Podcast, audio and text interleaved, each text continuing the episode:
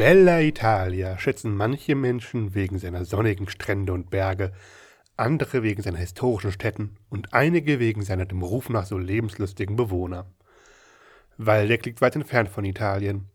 Zwar scheint auch auf hiesigen Bergen die Sonne, die Geschichte des Fürstentums ist spannend und die Bewohner sind viel lebenslustiger als ihr Ruf.